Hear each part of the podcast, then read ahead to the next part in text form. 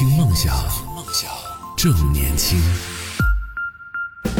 欢迎在听节目的朋友可以继续来锁定我们的节目，这里是动听十年换新发生的听梦想 FM，听梦想我是阿 FM。对，今天我们跟大家聊到的是关于说，各位朋友，你生活当中有没有遇到过一些刻板印象的时刻？就不管是别人对你的也好，再或者是你对别人的一些刻板印象，都可以来和我们分享一下。刚刚也说到了很多，其实，在工作当中的，在生活当中的。接下来这盘我们要跟大家来从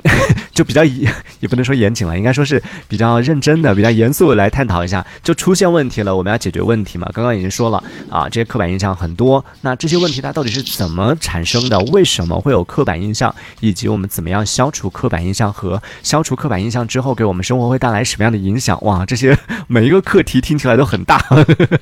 对，都都好像值得咱们心理学的同学和教授们去研究的，就让我们现在在这里聊。嗯，就是关于于刻板印象的产生啊，或者说出现，一般会有什么样的一些原因？我们来分析一下啊。首先，我们就因为说大了，你也没办法去做这个整个整个这种心理的一个分析，我们只能从我们自己的这个角度来出发。一般情况下，比如说很多朋友对我这个工作的啊不太熟悉，对啊电台主播的一些这种刻板印象，或者说对自己从事这个行业的一些刻板印象，我觉得很大程度上是来自于认知盲区，或者说信息不对称，大家不了解说，哎，你播音员是做什么的，不知道说你这个主持人是做什么的，对这个行业的不了解，所以呢会出现一种就是误判，他可能哎看一个电视，比如说看那个什么，从你的全世界路过看一个电影，他就觉得哎或包或者是看什么爱情公寓什么的，就觉得哎电台主持人就是这个样子的，就会有这样的刻板印象就出现了。对，这种我们可以叫做，嗯，这种思维习惯呀，叫做基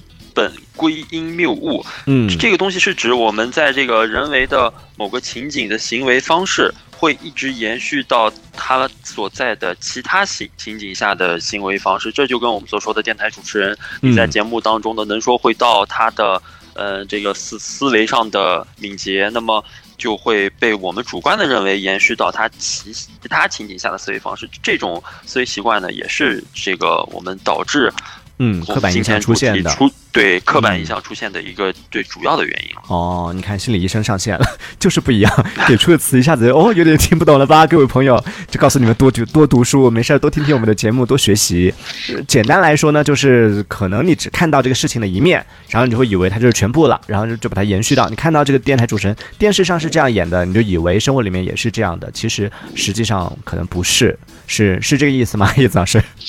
就是我们会习惯性的嗯让我们一面表现出来的东西延展到他生活当中的所有的一部分，哦其实并不是这样的。就比如说我在嗯教育教学当中是一个非常严厉、是一个非常凶的这样一个人，但是我在嗯生活中呢，就是会比较婉转、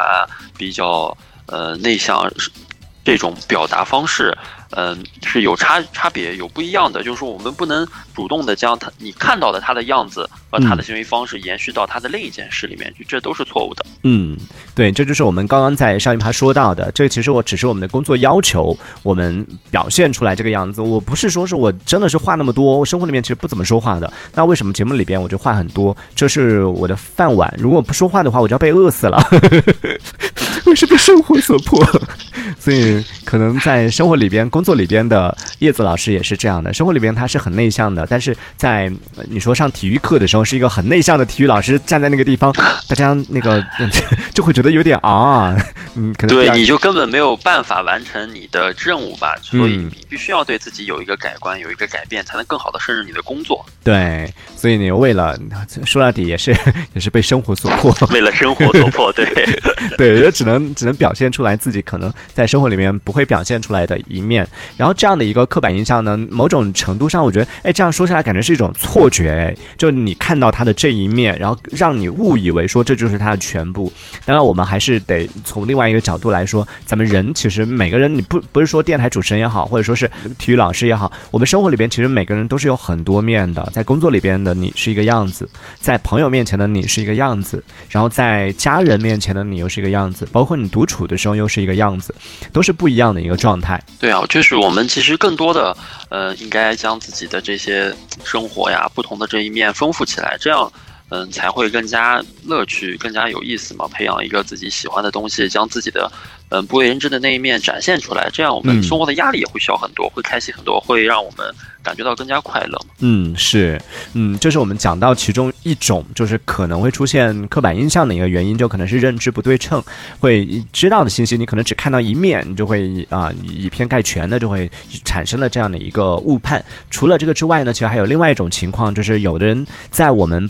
不了解的情况下，我们就是对某些东西没有那么熟悉，去到我们不熟悉的领域，然后接触不不太了解的、不太熟悉的这种人的时候，我们会有一个，就你会想，我们都习惯了去找一个参考标准嘛。这个时候我们就很自不自觉的会拿自己来做一个参考标准，就会觉得这个世界上怎么会有人不吃海鲜呢？就是一个刻板印象，因为你本人很爱吃，你就会觉得怎么会有人不吃海鲜啊？这个很好吃，我觉得这也是一个刻板印象哎。虽然我对他可能以我们自己为。一个衡量的标准了。嗯，这样可能新疆的朋友都有一个刻板印象：羊肉那么好吃，为什么有人不吃烤羊肉串呢？哎，新疆有人不吃吧？会有人不知道为什么，就是说天生他说他不吃羊肉，那好吧，你不吃羊肉你就不吃了。但是我们不可否认的是，这个新疆的部分的羊呀，和咱们其他省市的羊是有不一样的地方的。哦，这个也欢迎欢迎大家来咱们新疆。尝一尝我们这里的羊肉，你入口你就能感觉到，其实它没有那么重的我们所说的羊膻味儿的。所以说，把这个羊肉都很膻的这个刻板印象把它摘掉啊，我们也是会有不一样的地方的。我跟你讲啊，就我其实就是你口中的那个有一些不吃羊肉的人，我就是属于不吃羊肉的人。然后之前呢，也有就朋友带我去吃过羊肉，然后跟我讲说这个是真的，一点羊膻味都没有，一点都没有那个那种味道。但我就不行，就。这是我们所讲到的，以自我为参考标准。因为你会吃羊肉，你就会觉得，哎，它是没有羊膻味儿的。但对于不会吃羊肉的人来说，我跟你讲，它 就是灾难，是吗？就就是压根不能闻到那个味道。对，就前两天刚好就我们我和几个朋友一起去吃饭的时候，我们有烤，就现场吃烤肉嘛，然后有烤了一盘羊肉。当时在烤的时候，我在旁边闻着，我说，哇，这个太膻了。所有人都觉得哪里有膻味，然后他们吃的时候，他们都觉得没有膻味。但在烤的时候，我就已经受不了那个味道。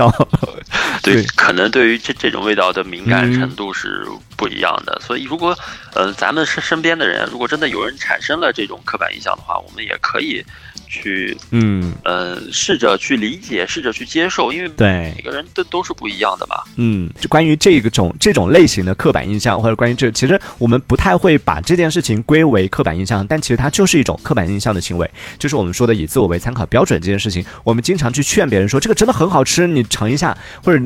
别人不吃的一些东西，别人接受不了的一些一些行为，但你就会以自己的标准，就是告诉他说这个真的是怎么样的。我们很少会站在对方的角度去想，说对方为什么。不能接受这件事情，或者说我们可能没有想到，在这个世界上，其实有一些人他们是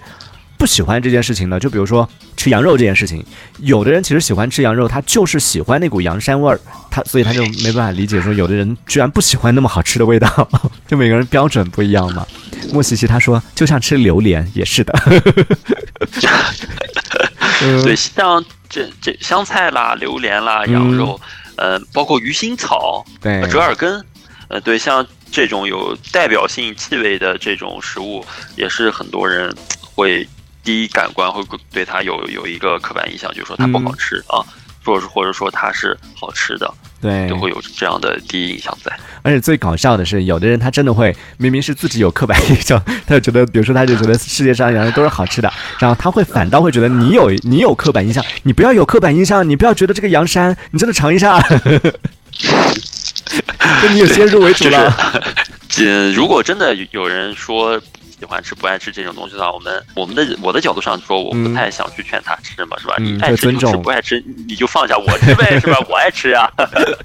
呃，说到这个，我先自我先啊检讨一下啊，我自己就属于那种喜欢去劝别人的人，因为就很多东西，我就是我也是有一点点觉得。这个是我自己的一个刻板印象，我反倒觉得别人有刻板印象，就别人没尝过这个东西，你就觉得，比如说我吃到一个好吃的茄子的时候，但我身边真的有朋友他是不吃茄子的，任何但但他不是不会吃啊，他会吃，他只不爱吃，他不爱吃任何味道的、任何做法的茄子，但是我这种。总喜欢去挑战这件事情，我就总觉得你有刻板印象，你对茄子有刻板印象，你真的尝一下这次的这个茄子没有茄子味儿，这次的这个茄子特别好吃。总想让他去接受那个你认为特别特别好吃的茄子。对，我觉得总是人都是喜欢挑战的嘛，就是想要挑战一下，说哎，就真的好巧，我也是那那个一般不太爱吃茄子的。激起了我的挑战欲，我一定要让你吃，发现世界上最好吃的茄子，打破你对茄子的认知。就我每一次都会劝，就他越是不吃这个东西，我越是想要挑战的，就是我想要成为这个世界上第一个让他爱上茄子的人。真的就是能完成这种挑战是非常非常自豪的，对 非常有乐趣的一件事情。对，我就幻想着某一天，就在吃了无数次、经历了无数次的失败之后，我还是不放弃，越挫越勇的原因，就希望某一次终于在桌子上吃到那个茄子，说哇，真的好好吃哦，茄子怎么可以那么好吃？然后以后再讲起茄子的时候，他就可以说我学会吃茄子，谁谁谁对 帮我学会了爱爱上了吃茄子这个东西。对，就像是发现了一颗这个小行星，想要以我的名字去命名它一样。这个行为，他会吃茄子这个事情是由我发起的。以后提到茄子，请你以我的名字来命名它。就会有这样的恶趣味啊，这是一种就是我们所说的这种刻板印象嘛，也算是我们彼此之间的一个，其实也算是某种误差。我以我的标准来评判，他以他的标准来评判，然后大家处于这种不同的这种评判标准之下，其实你很难去得到这个茄子到底好吃还是不好吃的一个标准答案。那怎么样来消除这种刻板印象，以及消除刻板印象对我们的生活会有什么样的一些啊、好处？这个是真的是可以认真来讨论一下。我我觉得，如果要消除我们的刻板印象，更多的需要我们自自己去呃了解，自己去认知，自己去感受，就跟吃一个东西一样。嗯嗯，阿南，你劝我再怎么劝我，我不爱吃，我就是不爱吃，除非哪一天是我自己哎偶然之间尝到了这个东西，尝到了同一种这个东东西的时候，我说哦，原来它是这样的味道，就是嗯，呃，可能会需要一些他人的帮助，但是更多的呢，需要我们自己去了解自己，看得更广、更全面，再来有一个评判的标准。对，其实你想要，我们想要打破刻板印象，首先要做的第一件事情，就必须要先放下这个成见，必须要放下我们自己已经认定的这个事情，然后再去思考。我觉得比较重要的，或者是比较难的，就是我们要允许消除刻板印象这件事情。我们又说回到节目一开始举例到的那件事情，比如说我们刻板印象都觉得女生的数学好像就是没有那么好，当然没没有那么好，对，这就是我们的一个刻板印象。嗯一旦有了这个刻板印象之后，当某一个女孩子他数学要告诉你说啊、他数学很好，你会觉得哦，那你太厉害了，因为因为你已经有一个前提条件，女生数学都不好的，已经有这个刻板印象在这儿了，你就会。本来它只是一个很正常的一个行为，你就会把它提高，然后反倒是当他数学不好的时候，你不会去找问题，不会去找说为什么他数学不好，是老师没有教好呢，还是哪一个点出问题了？你会自然而然的就觉得说这是啊、没关系，女生数学不好嘛，这是正常的。但这其实是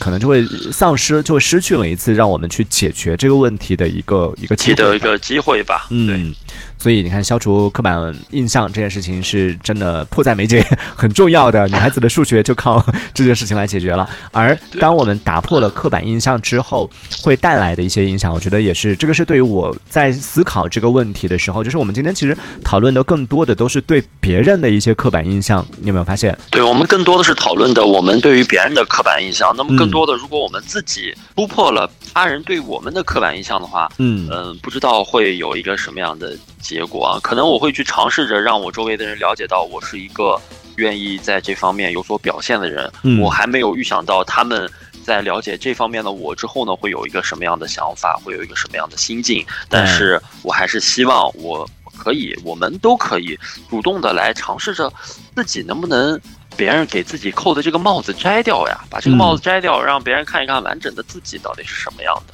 对，其实一一方面是，就是一方面是别人对我们的这种刻板印象，其实我们需要去通过自己的努力去打破它，而且更难的，我觉得是我们自己对自己，你自己对自己会有什么刻板印象吗？我自己有一旦自己给自己下一个定义的话，好像嗯就真的很难突破。比如说，我我觉得我的字从小写的就不好看，啊，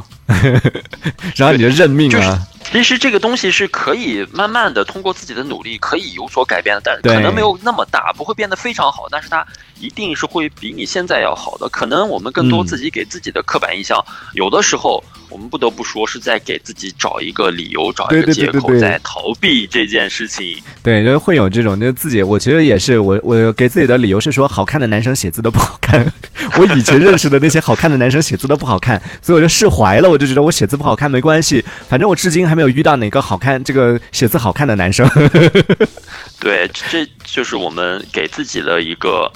不能说叫刻板印象了吧，嗯也算，但是可以算是这一个范围内的一个东西，就是就是说，男生的字好像都不好看，对，然后就把这个刻板印象给了自己一个理由，对就加加在自己身上了。对，所以我们 就最后这趴要说到的，就是对于自我呃刻板印象这件事情，我们总是说打破刻板印象，就打破我们对别人的以及别人对我们的。但是我们还是除了这些之外，同时要考虑的，其实也是最难被发现的，就是很多这种刻板印象，我们也会投射到自己身上。呃，你看这个莫西西说到，他说女生数学问题其实是一个性别差距问题，这其实就是我们接下来要说到的，就不只是我们可能理解这件事情的时候，说说性别差距，会觉得好像只是男生觉得女生数学差，但其实并没有。就有的女生她也觉得，就比如说妈妈，或者说是家里的这种女性的长辈，她们也会觉得家里面可能还这个女孩子数学不好的话，她们也会觉得没关系，这个女生数学不好可能是，呃，当然这是正常的事情。对，这是一个刻板印象，是一种错误的一个认知。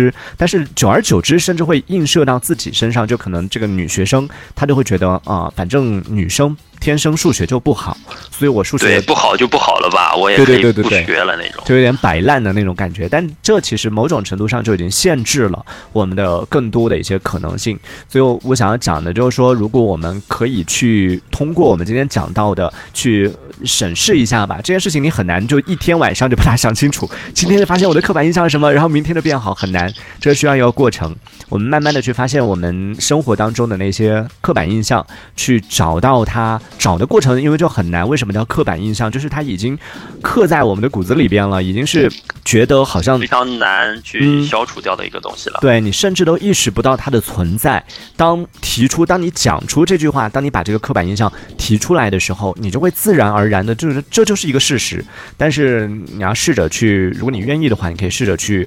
提出每一个你认为就是理所应当的事情的时候，去质疑一下他。更多的有的时候是需要我们自己努力的往前去迈一步，或者说尝试着去接受一下我们曾经不能够接受的东西，嗯可能也许真的会有惊喜摆在你的面前的。没错，去尝试突破自己给自己设下的这样的一个极限，自己给自己定下的那个你觉得好像生死线一样，到那个地方我就不行了，是真的不行了吗？你可以多问一下自己啊。当然，呃有一些可能涉及到，那你确实是已经确定了是医学上的恐高的，一些生这种情况。理上的东西的话，就不要去挑战